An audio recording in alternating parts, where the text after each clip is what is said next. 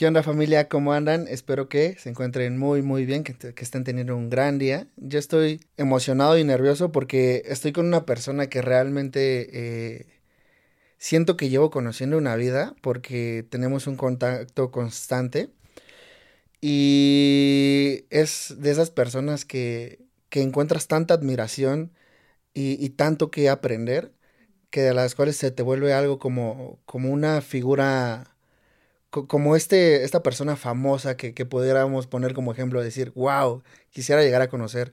Y realmente eh, eh, la invitada con la que estamos el día de hoy, así lo es para mí. Es un honor para mí tener a Alice Escobar. Ella es directora creativa de Despertando y Durmiendo Podcast y creadora de contenido. Bienvenida, Alice, ¿cómo estás? Ay, qué bonito. Voy a venir a que me digas palabras bonitas todos los días. Pero bien, estoy muy bien y muy contenta de poder estar aquí contigo con un proyecto que yo también admiro un montón todo lo que haces, así que me emociona poder compartir este espacio contigo. De, y tengo que decir algo muy importante que es que Alice es una persona creativa a, al mil porque tiene ideas tan brillantes, tan asombrosas. He tenido la, la dicha de que me ha regalado una, unas cuantas de ellas y es como, de, wow, o sea, realmente de, de dónde va saliendo eso, ¿no? Y justamente me gustaría empezar por ahí, por este lado creativo que te ha ido desenvolviendo, que ha sido, eh, no sé si de alguna manera... Eh, experimentando o evolucionando, ¿tú te, o sea, ¿tú te consideras en un primer instante una creativa? Es súper chistoso porque ahora sí, porque me dedico a eso las 24 horas del día, estoy creando cosas, uh -huh. pero me llama mucho la atención que por muchísimos años yo tuve la idea de que no era una persona creativa. Imagínate, o sea, yo era algo que genuinamente pensaba, porque en la universidad estudié comunicación y te das, o sea, al menos en mi escuela eran muchos proyectos como de tienen que hacer un cortometraje o tienen que planear un piloto de televisión y así. Y como también me gusta mucho la parte de gestión de proyectos y como un poco más de logística, yo siempre estaba en roles de producción. Entonces no me metía tanto a ese tipo de creatividad, más bien era como solución de problemas, este, gestión de un equipo, ser líder de ciertas cosas y así. Y como que me clavé mucho con la idea de, bueno, esto es lo mío, yo soy buena para organizar y para como que dirigir ciertas cosas, pero nunca me había dado la oportunidad de conectar con esa parte un poco más creativa. Fue como no sé ni en qué momento fue que empecé como a explorarlo, a lo mejor como de forma muy personal. Tipo, escribir es, es un ejercicio que siempre he hecho de forma casi terapéutica, o sea, es como tengo diarios en mi computadora que cuando no, no sé muy bien cómo gestionar algo que estoy sintiendo, cómo identificar qué emociones están o así, escribo mucho. Y como que así fue cuando empecé a entrar en contacto un poco más con eso y poco a poco la vida me llevó a lo que me dedico hoy. No sé ni cómo acabé aquí. y ¿No te lo imaginabas? No, jamás, jamás. O sea, nunca hubiera pensado que me iba a dedicar a lo que me dedico ahorita. Jamás. Okay. Entonces ya llevas un buen rato construyendo esta parte de, de, de, escritora. O sea, desde un principio, ¿sabes en qué momento como dijiste, ok, esto me pasó, esto lo voy a escribir? Pues creo que cuando era adolescente empecé a explorar un poco con la escritura y después como que poco a poco, ¿sabes cuándo creo que me empecé a dar cuenta? Le escribía mucho cartas a mis amigas. Okay. Y era mucho de es tu cumpleaños y todo el mundo te manda un mensajito feliz cumpleaños y ya. Y para mí era como muy importante expresar en palabras todo lo que sentía y ellas me iban diciendo como tus cartas de cumpleaños de cada año como que representan mucho para mí, significan un buen y como que fue algo que empecé a escuchar de muchas personas y era como, mmm, pues a lo mejor ahí hay algo, ¿no? O sea, a lo mejor mis palabras me están ayudando a expresar ciertas cosas y poco a poco me fui dando más chance de explorar y de escribir más y de expresarme más a través de la escritura y se fue desarrollando como de forma muy natural. Ok. Sí. Ahí, eh, eh, el día de ayer estuvimos con un invitado que se llama Gus Vázquez uh -huh. y él es escritor. Uh -huh. Gus lo que nos comentaba es que escribir se, es un, lo que, lo que decías hace rato, un, un proceso de terapia en el cual te ayuda y que decía que es un ejercicio que todos deberíamos de practicar, ¿no? El poder aterrizar emociones, uh -huh. sentimientos. Y él mencionaba que mucho le ha pasado en el, en, en el proceso de la ruptura amorosa, ¿no? Que es realmente cuando él encuentra una gama de, de emociones muy amplia, este abanico que, que de repente nos, el amor hace que nos explote como, como una dinamita en el cuerpo y, y no sabes cómo, cómo aterrizar. En tu caso, ¿cuál dirías que es como ese, esa emoción o ese sentimiento que, que te brinda ese poder escribir? ¿O cuál es la que disfrutas más? Sí, no, pues en general es un desahogo cañón porque siento que de pronto somos un caos por dentro y nos cuesta mucho trabajo decir cómo me siento, qué estoy pensando. Yo, por ejemplo, tengo ansiedad, entonces de repente tengo terremotos adentro de mí que no entiendo qué está pasando. Y es una herramienta que por eso me sirve mucho, porque es como, siento que es como una sabiduría interna que tenemos, es como una vocecita que nos va sabiendo decir por dónde y si le pones papel y, y pluma, o en mi caso escribo más en computadora, la verdad, y detrás de mi teclado, no sé, algo pasa que esa vocecita, o sea, se le sube el volumen y ¡pum! y me dejo ir y después me leo y me puedo entender mucho mejor. Es como, ok, ya estoy leyendo y es como escuchar desde una voz distinta, estoy leyendo todo lo que está ahí adentro y me es más fácil ir acomodando las piezas del rompecabezas. ¿Sabes? Como que lo lees y es, ah, ok, salió esta palabra, entonces a lo mejor hay un poco de enojo, o a lo mejor hay un poco de miedo, no sé. Entonces es como eso, intentar entender todo lo que está sucediendo dentro de mí e incluso me pasa que de repente leo textos que escribí hace 10 años y digo como, wow, o sea, me voy dando cuenta de que esta idea cómo ha evolucionado, ¿no? Y cómo estas emociones que tenía y, y me puedo acordar muy bien de, claro, en ese momento estaba súper triste o me sentía súper sola o tal. Y, y cómo, cómo he, ido, he ido evolucionando, lo puedo ver cañón a través de las cosas que escribo. Entonces, para mí es eso, poderle dar orden a todo lo que está sucediendo adentro de mí. Y, y en respecto a las emociones, ¿ha habido, hay alguna que te cueste más o alguna que se te facilite? Porque de repente, a ver, si nos podemos a pensar un rato de enojo, un rato de, de ese, eh, e, e, esa ira que, que pudiéramos de repente tener. Sí. Has, has experimentado, supongo que ese abanico de emociones, ¿no? ¿Y, y, y todos los has podido aterrizar a, a escritura? Creo que justo el enojo es de las más complicadas. A ver, igual que como te decía Gus, creo que cuando tienes el corazón roto es... Siento que hay tantas emociones tan presentes que es más fácil salir. Tengo, de hecho, en, en mi Google Drive, yo soy la señora carpetas y tengo todo acomodado por carpetas y tengo una dentro de mis diarios que se llama Ellos. Y son como puras cartas a mis amores, ya sabes. No digas. Literal, o sea, tengo toda... Eso tienes que tenerla sobre la carpeta, en la carpeta de la carpeta de la carpeta. Que nadie la lea. Que nadie la lea. Pero sí, como que en esos momentos, tanto de enamoramiento como de ruptura de corazón así, me es muy fácil dejar fluir porque siento que estamos muy en contacto con eso. Eh, cuando tengo ansiedad también se me facilita como que, que salga por ahí.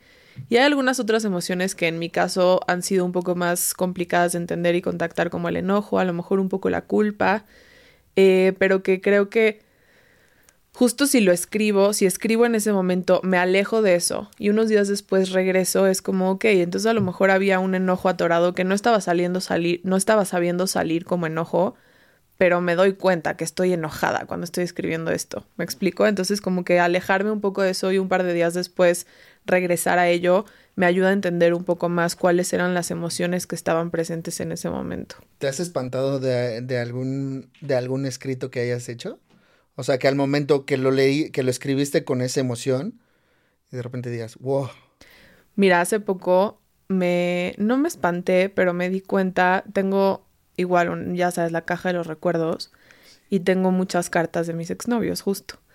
Y me di cuenta más bien de, me es muy fuerte lo que voy a decir, pero me he dado cuenta de esos momentos en los que he estado batallando mucho con mi autopercepción y con mi amor propio y tal, y cómo esas emociones que sentía por estas personas dominaban todo en mi vida, ¿sabes? Y como decisiones bien rudas que tomé desde este lugar de a lo mejor ahorita no me quiero tanto y te estoy dejando todas mis emociones a ti y toda una dependencia emocional terrible.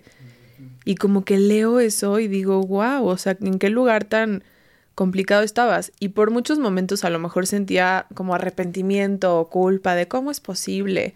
Pero creo que ahora me ha servido muchísimo más bien para contactar como con la compasión de decir, La Alice de 15 años no tenía más herramientas que esas, ¿sabes? En ese momento no sabía nada mejor.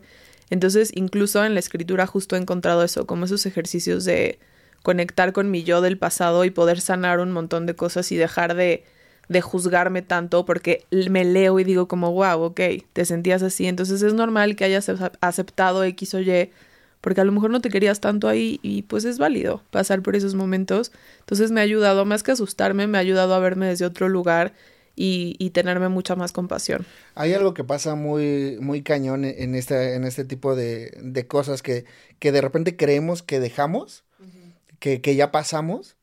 Y, y, lo entendemos, ¿no? Yo, por ejemplo, si me pongo a ver en, un, en una retrospectiva de lo que he pasado, lo que he vivido, diría, ok, esa piedra no la vuelvo a pisar, ¿no? Y realmente es, es muy irónico cómo te das cuenta en el momento de que estás volviendo a pisar esa piedra. Porque por más que te hizo sufrir a lo mejor la piedra pasada, no te das cuenta, aunque, aunque ya tengamos las herramientas. ¿Te ha llegado a pasar?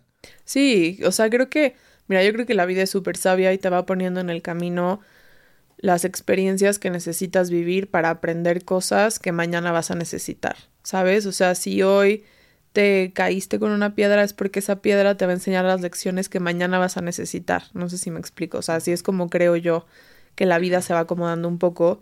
Y hay veces que a lo mejor no estamos listas o listos para aprender esa lección en específico. Y es como la dejamos pasar, ¿sabes? Y es como a lo mejor ahorita no entendí lo que la vida me quería decir con esta piedrita y efectivamente me va a poner una, unos pasos más adelante, porque yo era importante que aprender, aprendiera esa lección que no aprendí con la primera piedra. O sea, ¿crees que hacemos como de vista gorda cuando no nos, no nos preparó tanto? No tanto de vista gorda, sino a lo mejor, ok, me caí, aprendí dos, tres cosas, pero no estaba lista para aprender la lección completa. Entonces la vida me va a volver a poner una situación similar para asegurarse de que yo aprenda la lección completa, porque mañana voy a necesitar saber eso. Entonces, a veces nos cachamos en tuve tres relaciones similares, ¿no? Y busqué el mismo tipo de persona y tuve una historia similar, tal, porque en la primera no aprendí. Entonces la vida es como, no, es que es importante que aprendas esto. Entonces te voy a volver a poner una persona similar en el camino para que vuelvas a tener una experiencia similar y digas como, qué está pasando y que tengas como esa introspección de decir, ok, si ya pasé eso y lo estoy volviendo a pasar, hay algo que no estoy aprendiendo aquí, ¿sabes? Entonces creo que la vida te lo vuelve a poner hasta que aprendas. incluso a veces hasta le va subiendo el volumen, como, ya, entiende lo que te estoy diciendo. La vida así de, eh, eh, la vida es tu amiga, ¿no? De, güey, date cuenta. Sangoloteándote, te estoy diciendo que esto es importante. No, e, eso, eso está buenísimo. Eh, hablando justamente de esto, ¿Cómo ha sido ese proceso de cambio, de evolución que has ido recorriendo? Eh, porque si algo está claro en esta vida, es el cambio. Total. En todo momento hay un cambio. Qué bueno. Eh, yo siempre he pensado que qué bueno que sea así porque eh, a lo mejor qué, qué, mal sería que no, que el, Alfredo del pasado, que yo siguiera pensando igual, ¿no? Que, que va habiendo una revolución. Creo que como dices, a mí me encanta esta frase que dice en un buen, que he hecho en el libro de Despertando Viene, que es como, has cambiado un buen. Cuando alguien te dice que te dejan de ver un tiempo es como, has cambiado un buen. Y tú como, qué bueno, qué bueno que he cambiado un buen. Me preocuparía mucho que fuera la misma persona que hace cinco años, ¿no? Y creo que mm, yo, mira, desde toda mi vida he sido esta persona que cuestiona absolutamente todo, ya sabes, o sea, que mi familia es como ya, o sea, deja de preguntar el porqué de todo, pero todo, pero ¿por qué? ¿Pero por qué? Y era como, Alice, estás castigada, no puedes salir. Y yo, ok, mamá, pero explícame por qué, quiero entender el por qué. O sea, todo, mi, mi pregunta favorita toda la vida fue ¿por qué, por qué, por qué, por qué? ¿Y no te da miedo saber la respuesta? No, como que tengo una necesidad casi innata de entender el mundo. A veces más bien, no me da miedo, pero a veces más bien sobrepienso muchísimo y me llevo a grados que es como, pues ya, güey, a lo mejor nada más déjate fluir y deja de intentar entender el porqué de todo y relájate un poco. Me hace falta relajarme un poco. Pero siempre he cuestionado todo y he querido entender eso, o sea, como las razones detrás de, de cada cosa que sucede, ya, ya sabes. Y entonces como que eso me llevó siempre, me ha llevado a buscar alternativas distintas, nunca me conformo con la primera respuesta que tengo, nunca me conformo con la primera explicación que alguien me da de algo, soy una ñoña empedernida y me encanta. Y por ejemplo, en la universidad, a lo mejor no debería decir esto, pero yo le hacía trabajos a todo el mundo, ya sabes, así de que, ay, sí, yo ahí, mira. Eres, eres el debate que pasó en Shark Tank de... Soy esa persona. ¿Sí? Lo fui. Pues sí, ni modo, hay que aceptarlo. Está bien. Llegó a un grado en el que primero hacía muchos trabajos de mi misma carrera, ¿no? De comunicación.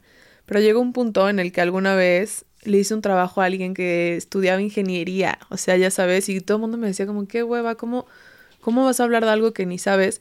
Y a mí me emocionaba mucho porque eso quería decir que yo tenía que aprender de algo que no sabía nada, de lo que no tenía idea.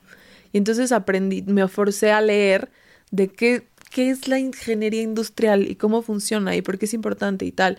Entonces como que esas ganas de aprender y de saber y de, de leer y de conocer nuevas realidades y nuevas perspectivas y tal, pues me ha llevado a que, pues sí, he cambiado muchísimo con el tiempo, para bien, para mal, para lo que sea, pero todo el tiempo estoy como en una, en una búsqueda de, de nuevas respuestas, nuevas alternativas, tal. Entonces como que sí, esa inquietud me ha llevado a... ¿Y esa inquietud no te ha dado ese, ese de no saber qué hacer? O sea, ahorita lo platicábamos eh, fuera de cámaras, nuestros proyectos, ¿no? Lo que queremos hacer. Sí. Y yo creo que ah, quizá te pasa un poco como a mí, de, de, que nos gusta conocer, lo que decías, conocer otros, otros mundos y de repente querer, eh, aunque sea tocar un poco de eso, ¿no?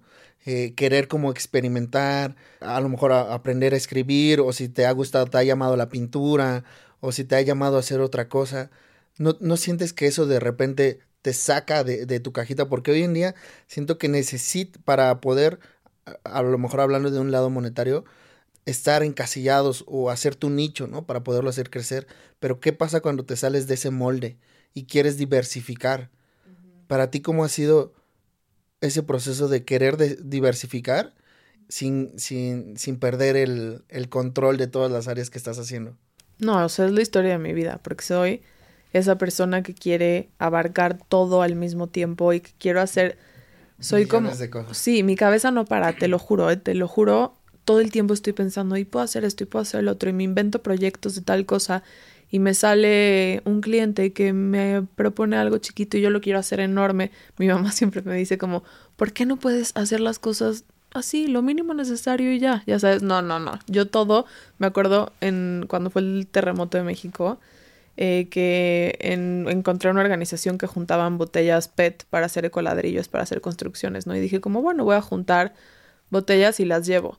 Y después fue como, bueno, voy a juntar de todo mi edificio. Bueno, acabé convirtiendo mi casa en un centro de acopio, me explico. O sea, como que todo lo llevo así a lo gigante y quiero hacer demasiadas cosas al mismo tiempo. Y a veces sí es un reto porque cuando quieres, hay un dicho que no me acuerdo cómo se llama, como el que mucho abarca... Poco aprieta. Poco aprieta.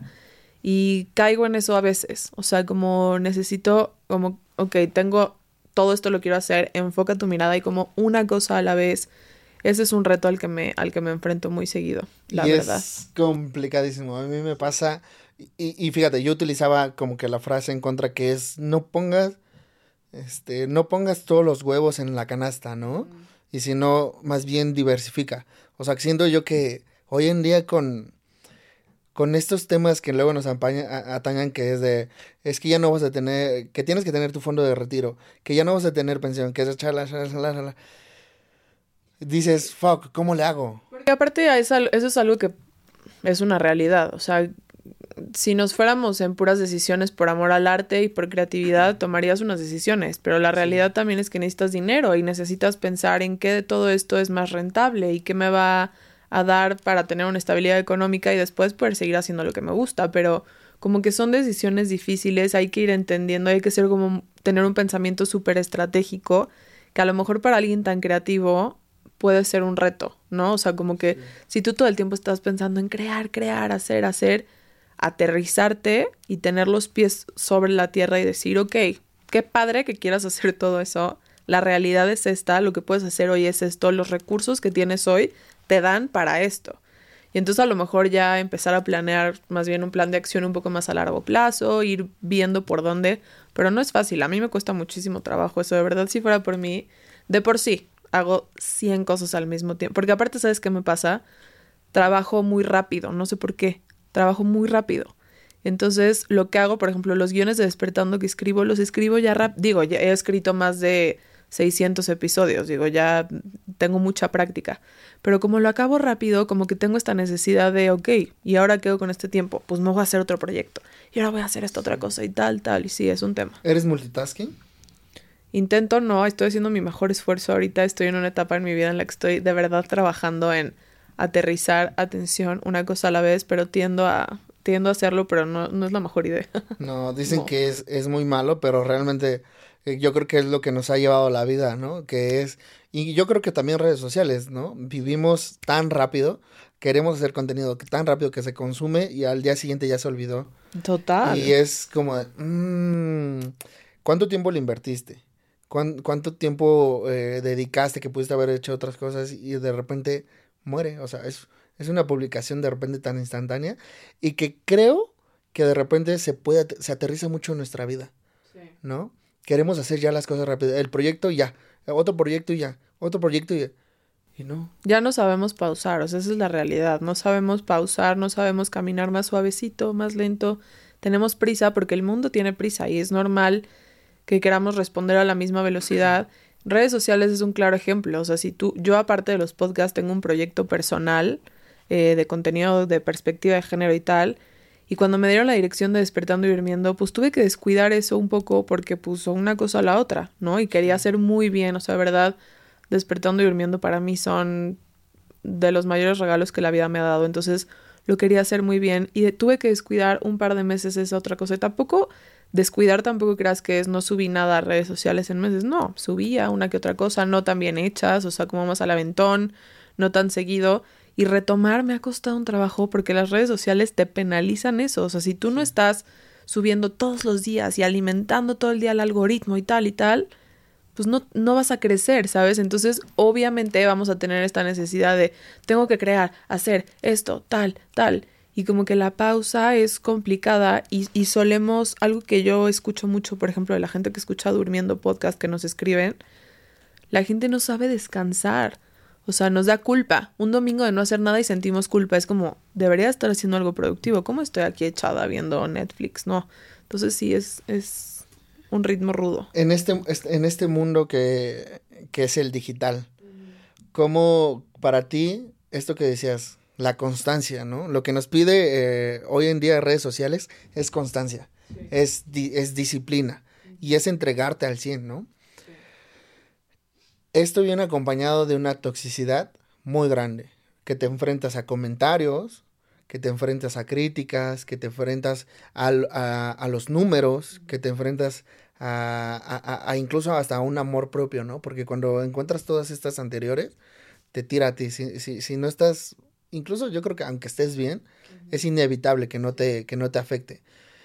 Tú, tú que estás muy presente en redes sociales y que estás constantemente, no solamente en, en, tus, en tus, proyectos de trabajo, sino también en, en tu proyecto propio, uh -huh. ¿cómo ha sido lidiar este, este, este éxito o fracaso para ti, ¿no? Que es en redes sociales, que se puede vivir al día a día. Creo que es, a ver, es una pregunta compleja con un montón de posibles respuestas. Por ejemplo, en el contenido propio que hago en mi cuenta de Alice, te decía que hablo de temas de feminismo, perspectiva de género, etc. Que es un tema súper denso. Súper denso y trae consigo muchas cosas hermosas, porque he conocido gente increíble, este, pero sobre todo he podido compartir. Yo siento que soy una persona muy privilegiada por la educación que he tenido, el acceso a información que tengo tal y me siento con la responsabilidad de compartir eso. Y ha sido algo bien padre poder crear una plataforma que me permita hacerlo. Pero, por un lado, como hablo de feminismo, me llegan muchísimos mensajes de niñas y mujeres contándome cosas verdaderamente espeluznantes. Y hay días que digo, ya no puedo. O sea, no puedo leer una historia más. Y luego te exigen, ¿no? De, pasó esto en esta escuela ayer, ¿por qué no estás hablando de eso? Y es como porque la salud mental no me da para hablar de todo y para, cuando estás en, una, en un tema tan delicado, es agotador verdaderamente. Pero por otro lado, también, y eso yo lo sabía desde antes de empezar a, a crear contenido, es un tema que tiene opiniones súper polémicas, súper opuestas, que mucha gente tiene mucho que decir y no necesariamente lo van a decir de la forma más civilizada posible, ¿no? Porque es muy fácil esconderte a través de un perfil falso y decir cosas espantosas en línea a alguien que no conoces.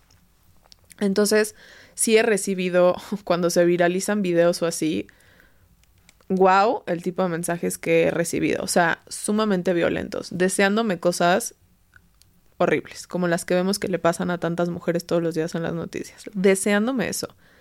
Que es como, ¿por qué? Porque hablé de mi opinión del aborto, ya sabes, o sea, como que es muy delicado y me, me parece... Como que yo creo que podemos opinar cosas distintas, sí es súper válido, no tienes que estar de acuerdo conmigo, pero creo que nos hemos olvidado de la empatía por completo y ha sido, o sea, es una cosa súper violenta que yo sí no puedo entender que, que alguien escriba cosas así. Entonces eso es complicado y sí me he tenido que tomar mis días de salud mental de ahorita, hoy no voy a leer ni un comentario, hoy no voy a abrir ningún DM, hoy nada porque es too much. Las redes sociales vino a democratizar la opinión en todos lados, ¿no? Total, pero mucha gente da opiniones sin tener idea de lo que están diciendo y desde un lugar de mucho odio, ¿sabes? Entonces, porque sí, el mundo está enojado, eso me queda clarísimo. Todos estamos enojados. Yo antes, mi contenido era, nunca fue con odio ni, ni ofendiendo a nadie, pero era un contenido que venía desde el enojo. Porque me enojaba todo lo que pasaba en el mundo tal. Me sigue enojando, pero ahora lo hago desde un lugar muy distinto. Eh, pero sí, las cosas que alguien puede llegar a decir detrás de un perfil falso me parece increíble. Y como que creo que lo único que nos queda por hacer es yo siempre intento que el contenido que hago tanto en mi perfil como eh, todo lo que hacemos con despertando y durmiendo y tal, que sea algo que le sume a alguien. O sea, creo que justo son lugares que pueden llegar a estar tan tóxicos y tan negativos que mi intención es que cuando alguien se tope con un video hecho por mí, por un post escrito por mí, lo que sea, que les regale aunque sea un respiro, ¿sabes? Un ok esto me apapachó de alguna forma, o esto me regaló una reflexión distinta, o esto me sumó en algo. No nada más me llenó de ansiedad y de angustia y de, ¿sabes? O sea, como que sí creo que quienes hacemos contenido en redes sociales podemos usar esa oportunidad para sumar de alguna forma, ¿sabes? O sea, te digo, en el proyecto de feminismo es muy, lo que quiero es informar, regalar este reflexiones, tal, y con Despertando y Durmiendo, todo el contenido que hacemos busca hacer de las redes sociales un lugar un poco más sano, más amable, más cálido, ¿sabes? Y no tanto esta violencia que vemos todo el tiempo. Cuando, ahora que mencionas en, en el contenido propio que tú realizas, que hay una, una gama de, de opiniones, eh, tanto de odio como de amor, ¿no? O sea, realmente hay quienes apoyan tu proyecto y hay quienes están en contra.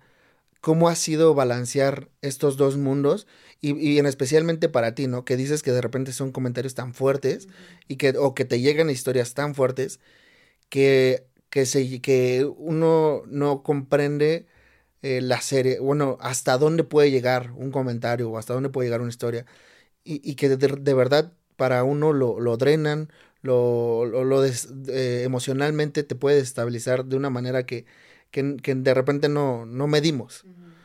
¿Tú cómo has sabido balancear esto? Mira, así que me haya afectado horrible, solo fue la primera vez que se me hizo viral un video en el que yo criticaba una canción de Romeo Santos. O sea, que si tú te vas a YouTube y pones Romeo Santos Perjurio y ves el video, los comentarios están llenos de ¿quién viene de TikTok? La morra de TikTok, no sé qué, no sé qué. ¡Wow! se hizo súper viral, de que ya hasta lo borré. Pero tenía creo que 8 millones de views, una cosa así impresionante y me llovió un hate que no estaba preparada. Era la primera vez que me pasaba algo así. Fue como, wow, y no supe manejarlo. Cerré, creo que apagué mi celular dos días, así como que no quiero saber nada. Y una ansiedad horrible. Que sientes que te van a ir a tocar a tu casa y te van a meter a la cárcel, ya sabes, sí. O sea, que yo decía, ¿qué está pasando? Horrible.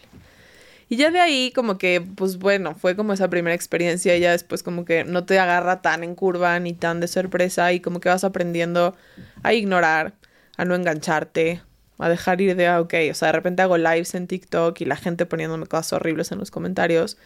Y antes sí era como, me afectaba y ahora es como tan fácil, te bloqueo, sigo con mi conversación, ya sabes, o sea, no pasa nada.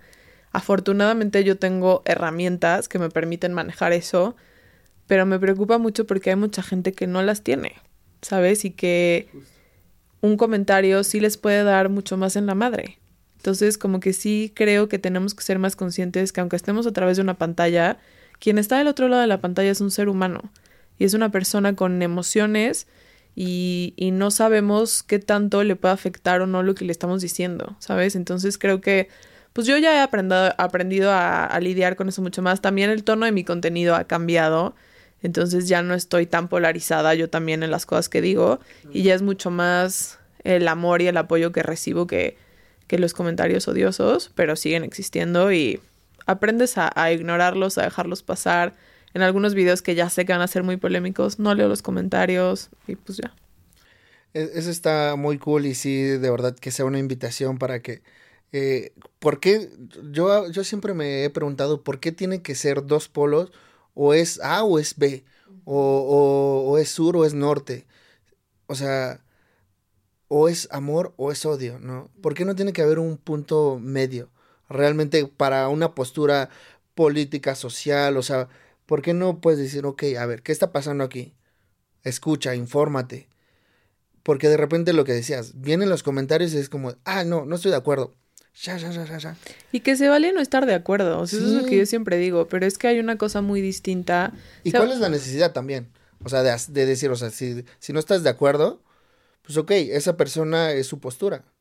No, y pues yo creo que se vale no estar de acuerdo, incluso se vale cuestionar a la persona, ¿sabes? Claro. O sea, como de, oye, ¿sabes qué? No estoy de acuerdo, yo lo veo así. Ah, perfecto. Entiendo tu punto de vista, el mío es distinto por A, B y C.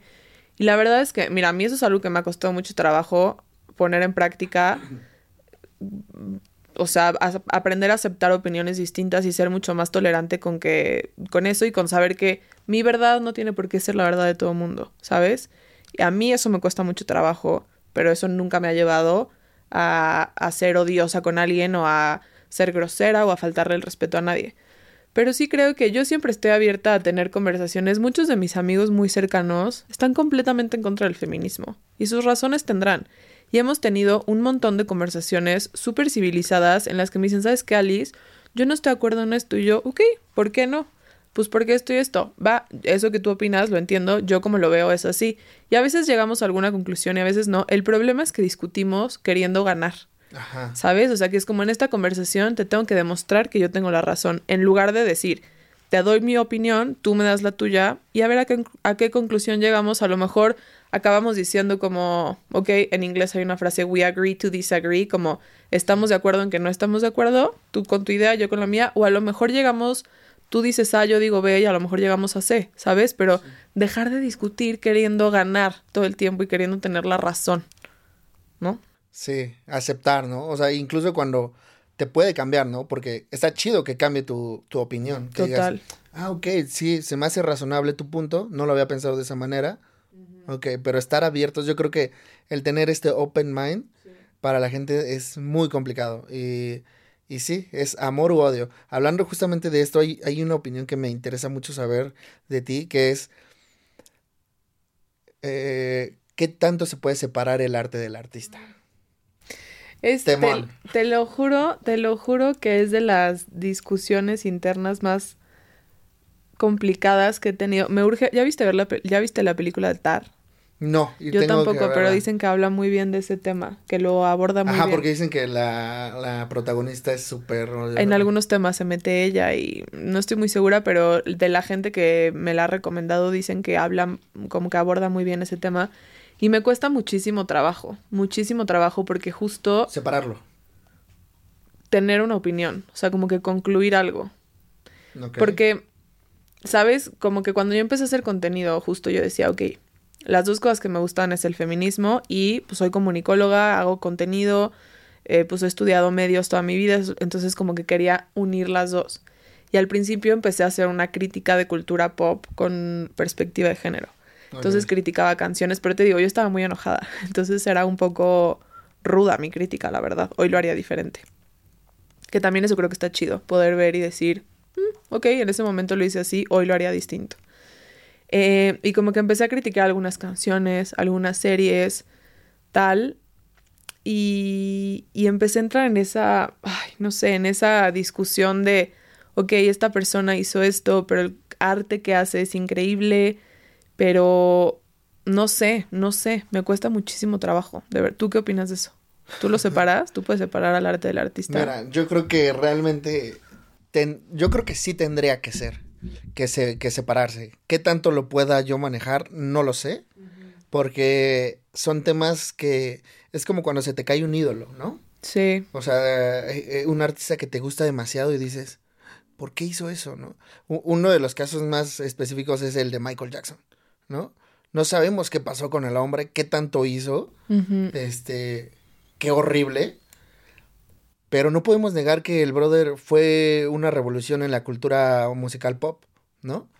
Sí, y también, también, a ver, algo que sí creo es que también creo que hay niveles de, mm, por ejemplo, yo siempre digo que una de mis mayores contradicciones en la vida es que soy muy fan de Lia Michelle, la de Glee. Ajá. Porque de chiquita era mi máximo en la vida esa serie, bueno, de adolescente ni tan chiquita. Y me encantaba y yo antes era bailarina y me quería dedicar al teatro musical y era como, y justo en ese momento salió Glee y me encantaba. Pero la voz de esa mujer me hace algo que ninguna otra voz en el mundo me hace y no sé por qué. O sea, no sé qué tiene su voz que de verdad escuchar una canción de ella la siento a un nivel distinto algo me pasa con la voz de ella. Pero han salido cosas horribles de ella, que es una persona espantosa en set, que es súper grosera con las personas que trabajan con ella, qué tal. Y aún así, ahorita acabo de ir a Nueva York y no pude no ir a Funny Girl y lloré de verla y sigo escuchando su música y porque su voz me impacta impresionante, ¿no? Y es como una, yo siento que es una incongruencia mía porque es como, ay, todas las cosas que tú hablas, pero escuchas a esta mujer todo el tiempo. Pero bueno, no sé, porque también quién soy yo para juzgar qué tan grave o no es lo que ella hizo. Pero me cuesta mucho trabajo pensar en, por ejemplo, un Chris Brown, que literalmente es un golpeador violento horrible de mujeres y que es algo contra lo que yo peleo todos los días. Y me costaría mucho trabajo escuchar canciones de él sabiendo que le estoy mandando dinero a su bolsa. ¿Sabes? Es como que una de las cosas que más me detiene es como, no te quiero generar dinero, porque es horrible lo que haces. ¿Sabes? como que ahí es donde me... Te rompe. Pero no sé, no sé, estoy hecha una bola interna con esa pregunta. Fíjate que eso es muy cierto lo que mencionas. O sea, el, el, hay niveles. Eh, apenas, por ejemplo, pasó lo de... No sé si te, te enteraste lo de Siddhartha, ¿no? Que la polémica que se armó y que luego salió como a desmentirse es, eh, por ejemplo, ese es un tema que hoy en día ha, sonado mucho, ¿no? Eh, y es, es de repente como que tú ya te enteras de una noticia de que hizo tal artista y es como, no, ma, ¿por qué? ¿No? y, y, se te cae un ídolo realmente.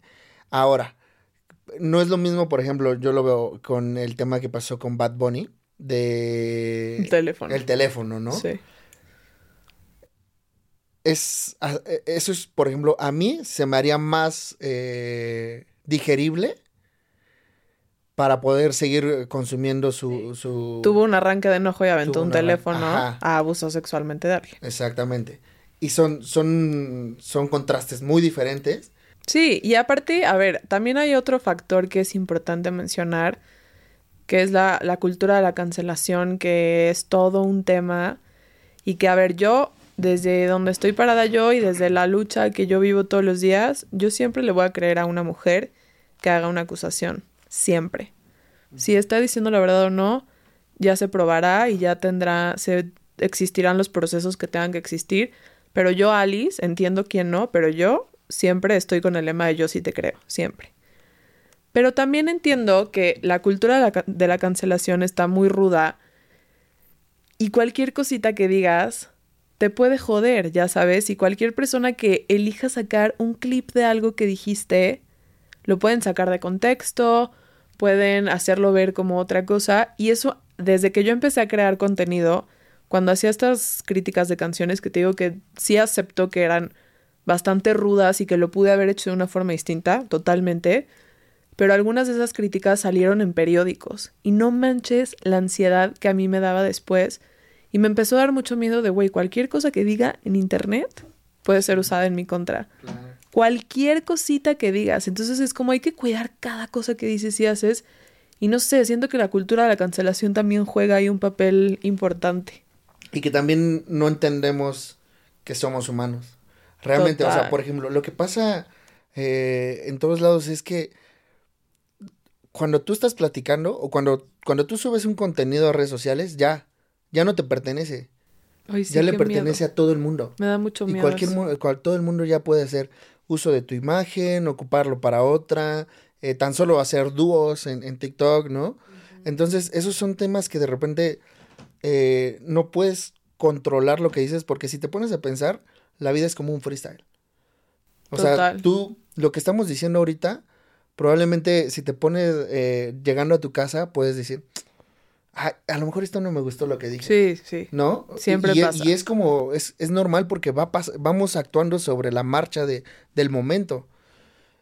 Y eso no, no quiere decir tampoco que sea, que dicte lo que somos. Porque estábamos en constante evolución. Ahorita hablábamos de, de cómo todo el mundo vamos evolucionando.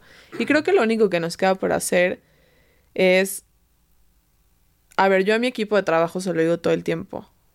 Y lo sabes. a mi equipo de trabajo se lo digo todo el tiempo.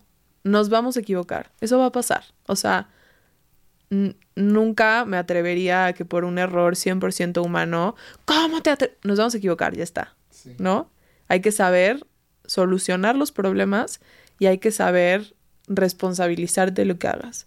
Entonces creo que simplemente es, hace poco vi a una chava que sigo en redes sociales que subió un video hace un par de meses y hace poco alguien la cuestionó, como te decía, que creo que es súper válido cuestionar y oye, creo que eso que dijiste estás hablando cañón desde tu privilegio y no has visto A, B y C. Y ella dijo, ¿sabes qué? Tienes toda la razón. Yo no lo había visto así, no lo había pensado. Perfecto. Eso no quiere decir que esa persona es una mierda por haber hecho un video en el que no estaba considerando ciertas cosas porque no las había vivido, no las había visto, chao, y subió otro video diciendo, oigan, hace tiempo subí este video, esta persona vino y me cuestionó, tiene toda la razón y ahora creo esto. Ya está, ¿sabes? O sea, como que creo que tenemos que ser un poco más humanos y aceptar eso de, pues sí, yo ahorita te digo, esos videos de las canciones, hoy no los haría o los haría muy distinto. Los borré todos en un ataque de ansiedad de, ¿qué hice? ¿No? Y, y ya está, o sea, es como decir, pues sí, me equivoqué, o sea, lo hice mal, no había visto esto, no tenía esta información, no tenía esta herramienta todavía, es lo que decíamos igual al principio, la vida te va enseñando poco a poco lo que necesitas y no puedes juzgar lo que hiciste antes si no tenías todas las herramientas que tienes hoy. Oye, vamos a regresarnos un poquito porque me interesa eh, conocer tus procesos creativos. Dale. Llevas más de 600 capítulos escritos, de los cuales cada uno es diferente. Si algo se menciona mucho eh, en el equipo de dudas, es cómo le hace Alice para escribir tanto, ¿no? Hemos visto pasar a, a escritoras que, que, que, han dicho, ya no sé qué escribir. Sí. ¿No? Y, y yo, yo te veo y, ¿de dónde saca tanta, tanta información? Quiero conocer cómo son, cómo son tus procesos de aterrizar ideas y cómo llegar a la idea, cómo conseguir esa idea. Definitivamente es la pregunta que más me hacen en toda mi vida cuando se enteran a qué me dedico y que yo escribo todos los capítulos de Despertando. Es como, ¿y de dónde sacas tanta cosa? Es la pregunta que más me hacen. La verdad, ahora ya es un proceso que ciertas partes del proceso lo tengo automatizado. O sea, después de tanto tiempo haciendo algo es como cualquier hábito. Hay ciertas partes de tu rutina que vas automatizando para que puedas funcionar. Entonces hay ciertas partes del proceso que ya están como bastante automatizadas y fluyen muy natural. Pero no siempre fue así. Entonces, para quienes no conozcan Despertando Podcast, creo que es importante para explicar lo que voy a decir es un podcast que sale todos los días de lunes a viernes. Son episodios de cinco minutos que tienen reflexiones de todo tipo. La intención es como que te acompañan en tus mañanas para empezar tu día y regalarte cinco minutos de algún tipo de reflexión. Entonces, pensándolo así, la verdad es que puedes hablar de lo que te dé la gana. Cosa que a veces sirve y cosa que a veces te limita todavía más porque es como, ok, puedo hablar de lo que sea, cómo escojo un tema de lo que sea, ¿sabes? Eso... No, y qué miedo también saber qué escribir, ¿no? Sí. ¿No te da miedo eso de cómo lo van a recibir? Sí, obviamente había que ser súper cuidadosa, sigo siendo súper cuidadosa tanto en lo que yo escribo como todo lo, que, todo lo que mi equipo escribe. Cuando estamos hablando de temas de salud mental, crecimiento personal, tal, hay que cuidar cada punto y coma que se pone porque son temas delicados que he aprendido, obviamente, como decía, me he equivocado mil veces y aprendes de eso. Y ahora ya logro detectar bastante mejor qué sí, qué no, por dónde sí, cómo decirlo. Todo está en cómo lo dices. O sea, porque en lugar de decir, como es el tipo de contenido que hacemos, en lugar de decir, tienes que hacer esto, esto y esto para sentirte bien, es plantearlo como, yo no te voy a decir qué hacer. Aquí hay algunas ideas de algunas alternativas que te pueden funcionar toma lo que te haga sentido, deja ir lo que no, pruébalo a ver si te gusta y si no, busca otra opción, ¿no? Es como más por ahí. Y la verdad es que, como decía al principio, la escritura para mí siempre ha sido un ejercicio muy terapéutico. Y despertando podcast es muy similar. O sea, quien me conoce en mi vida personal, si escucha despertando podcast, es como, ah, ok, sí lo escribe Alice. Porque un poco lo que voy pasando es lo que voy escribiendo. O sea, hubo un tiempo que tuve una relación a distancia y todo lo que escribía era de esos temas. O hubo un tiempo que, no sé, si tengo el corazón roto voy a escribir un montón de eso porque es lo que estoy sintiendo en ese momento. Y por eso siempre dicen, escribe de eso que sabes, ¿no? Entonces es más fácil. Pero también todo el tiempo estoy escuchando a la gente que me rodea. Al final es contenido muy humano el que hacemos, entonces voy detectando de, ah, ok, esta persona que quiero está pasando por esto y a lo mejor escuchar este capítulo le serviría y me inspiro mucho en eso para saber qué escribir. Y la regla de oro que siempre digo, eh, hay una plática que de repente doy de creación de contenido y lo pongo en gigante así de, para crear hay que consumir, no hay otra. O sea, si quieres escribir tienes que leer. No, o sea, ¿cómo vas a hacer? Imagínate, quieres hacer un documental y nunca en tu vida has visto un documental, ¿cómo vas a saber cómo hacerlo? Entonces, hay que leer, yo leo muchísimo, estoy todo el tiempo consumiendo cosas en redes sociales, buscando fuentes de inspiración, viendo cosas en la tele, escuchando podcasts, escuchando música, este, viendo películas, viendo canales de YouTube, o sea, como que estoy consumiendo un montón y buscando fuentes de inspiración por todos lados para ver qué se está haciendo, para darme ideas, para tener fuentes de inspiración, porque si no, pues sí, se agota, o sea, llega un punto en el que dices, ¿ahora qué? ¿Y cómo combates los bloqueos creativos? Pues te digo, hay, hay, ciertas partes que ya tengo bastante automatizadas y una de esas es eso. O sea, tengo, por ejemplo, ciertos blogs que leo mucho, que ya sé que mm. cuando estoy muy trabada, lo abro, busco a ver de qué están hablando, tal, la ah, mira, que hablaron de esto? Y entonces ya tengo idea de un tema general y entonces me pongo a escribirlo. Okay. O, este, casi nunca llego al bloqueo porque como estoy consumiendo todo el tiempo y guardando ideas, más bien, tengo como un proceso previo que es muy importante para mí, en el que ya tengo bancos de ideas, a los que puedo recurrir todo el tiempo y estoy nutriendo esos bancos de ideas todo el tiempo, mm. todo el tiempo. Entonces, por ejemplo, tengo una nota con una lista de todos los temas que se me van ocurriendo, que a lo mejor ahorita no lo tengo que escribir, pero a lo mejor saliendo aquí salgo muy inspirada a decir algo de la creatividad. Y lo voy guardando, me mando mucho notas de voz. Y entonces si tengo una idea, ay, mira, creo que hace, y literal, ¿eh? me hablo como si fuera, te estuviera mandando un audio a ti. Creo que estaría cool hacer un episodio en el que hablemos de esto y esto, como me dijeron hoy en mi clase de yoga, tal, ya sabes, y me voy mandando un montón. Y estoy juntando ideas todo el tiempo para que al momento de sentarme a hacer contenido tengo toda la inspiración de la semana anterior, está guardada en algún lugar y puedo regresar a ella. ¿Eres organizada? Sí, muy. Creo que juega un papel muy importante. Sí para la creatividad. Sí, porque si no, tienes todo así en nubes, porque me sirve lo que te decía, que antes de hacer trabajos tan creativos, hacía más trabajos de gestión de proyectos. Entonces, mm. como que tengo esa parte. Y en mi trabajo también. O sea, en los podcasts llevo la dirección creativa, pero también llevo el project management y manejo un equipo grande y tienes que, o sea, como que me ha servido la experiencia que he tenido y lo que luego tuve emprendimientos. Entonces, ahí toda la organización depende de ti. Entonces me ha servido que tengo como bastante balanceadas esas dos áreas. Pero te voy a decir, la organización es cosa de práctica y es cosa de acostumbre. Es como cualquier hábito. Nadie. son hábitos. Realmente. Es hábitos que tienes que echar a andar, encontrar los sistemas que te ayuden a ti para organizarte y pues ir probando hasta que encuentres qué es lo que te va funcionando para crear un proceso creativo que te permita tener orden también. ¿Cuál es el hábito que creas más importante que en tu vida? Ah, caray. El hábito más importante, pues a lo mejor suena muy cursi, pero escuchar a mi cuerpo todo el tiempo. O sea, porque creo que si tenemos una rutina súper así, todos los días a fuerza a esta hora tengo que hacer esto y tal, habrá quien le funcione. A mí, evidentemente, no, no puedo ni con un trabajo de oficina, porque la idea de ir todos los días de 8 a 5 al mismo lugar me da claustrofobia, o sea, no es, no es lo mío. Entonces, escuchar a mi cuerpo todos los días y dejarme fluir y planear mi día de acuerdo a lo que mi cuerpo necesita ese día. Saberlo escuchar. Sí. Qué bello. Mi Alice, pasamos a una dinámica que tenemos Estoy en lista. Jaque al Artista.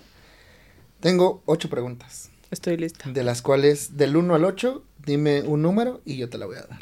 ¿Estás Mm, lista? Sí. Dime un número. 8. Es el número favorito de mi hermano. ¿En serio? Sí. ¿Qué álbum o artista le enseñarías a los aliens para describir la humanidad? Soy la peor para contestarte esta pregunta porque soy la persona más desactualizada del mundo en música. Es más, una obra. Realmente una, la obra artística, la que tú creas, un libro, una pintura, una canción, eh, un escrito, un libro. Tendría que escuchar algo, o sea, se me ocurre algo así como Queen o algo así que siento que es, no te digo, no necesariamente es mi favorito, pero son obras maestras, así que creo que pueden apantallar literal a quien sea, o sea, escuchar un Bohemian Rhapsody, no importa, o sea, por algo seguimos hablando de esa canción tantos años después y sigue siendo el icono que es, porque es de otro mundo lo que hacían, entonces creo que algo por el estilo.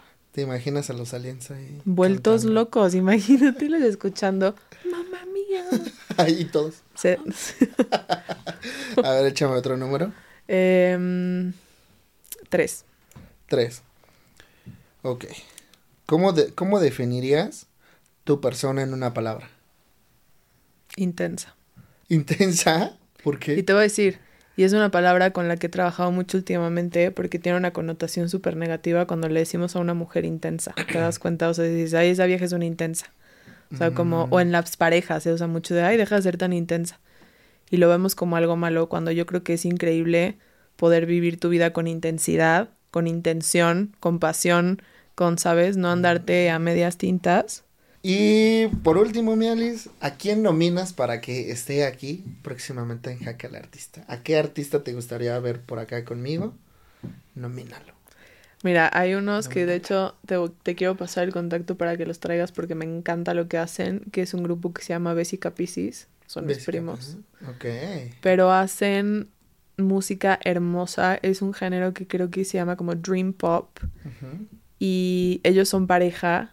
Y siento yo, a lo mejor ellos me desmentirán y me dirán que estoy loca, pero son de las parejas más enamoradas que yo he conocido en mi vida. Llevan más de 10 años juntos, llevan un- ya un rato casados. No, se acaban de casar el año pasado, pero siento que su música lo que la hace tan especial es que la siento como una carta de amor entre ellos, ¿sabes? O sea, siento que a través de la música expresan ese amor que ellos se tienen y se nota.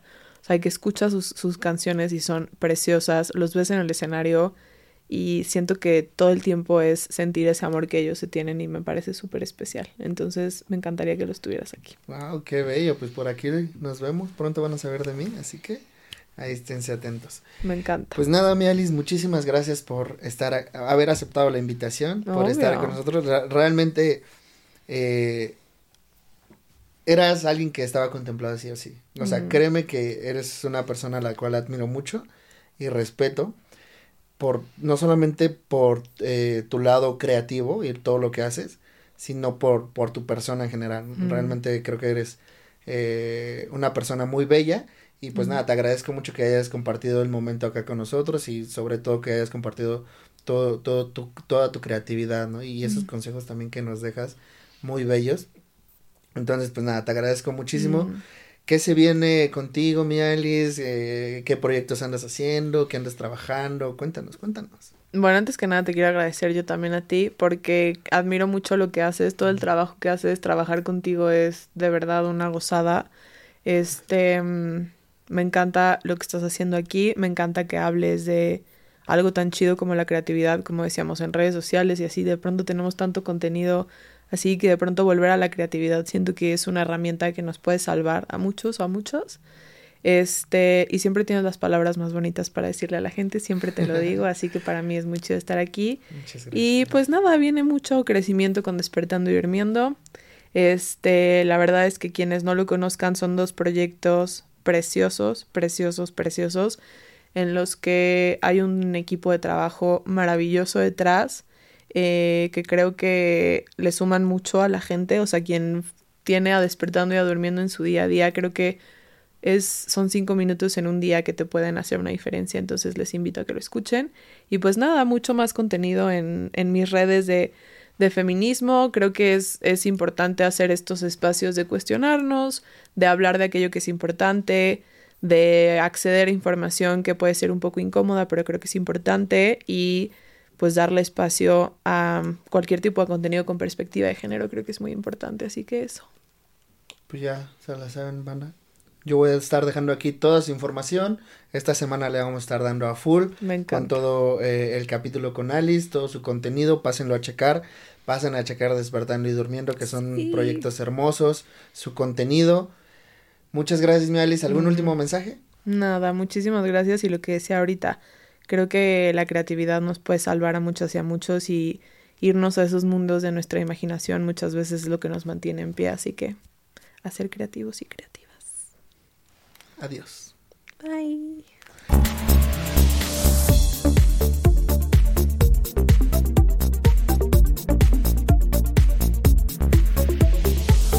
Jaque al artista.